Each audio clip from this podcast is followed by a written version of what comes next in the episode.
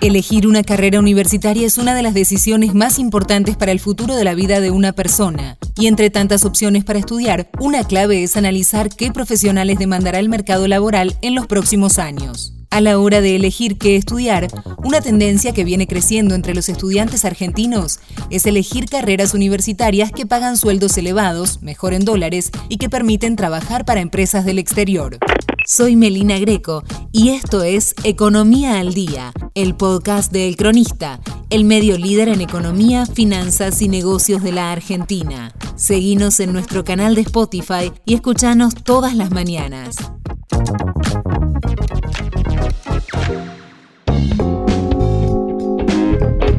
Dentro del amplio abanico de carreras que se pueden estudiar hoy en nuestro país, hay algunas que ofrecen muchas oportunidades laborales y potenciales sueldos en dólares. Me parece que ha escalado a unos niveles ya de obsesión.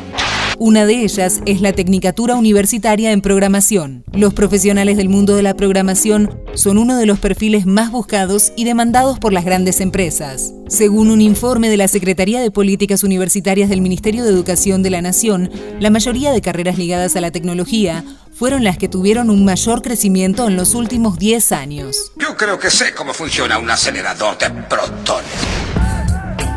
Uno de los motivos de este crecimiento es que está directamente relacionado con la rápida inserción en el mercado laboral que ofrece el conocimiento de las herramientas de programación. Solo en la provincia de Buenos Aires hay más de 25 universidades que brindan cursos y ofrecen esta carrera de forma gratuita. Además, hay otra especialidad dentro del mundo IT que está generando furor DevOps es la rama de desarrollo de software que se funde con lo operacional y que es muy demandada en trabajos remotos en el exterior con sueldos aproximados de 8 mil dólares. ¿De qué se trata? Esta especialidad combina el desarrollo y las operaciones para tratar de reducir los cortocircuitos que puede haber entre ambas tareas con el fin de hacer el trabajo más eficiente. Esto fue Economía al Día, el podcast de El Cronista.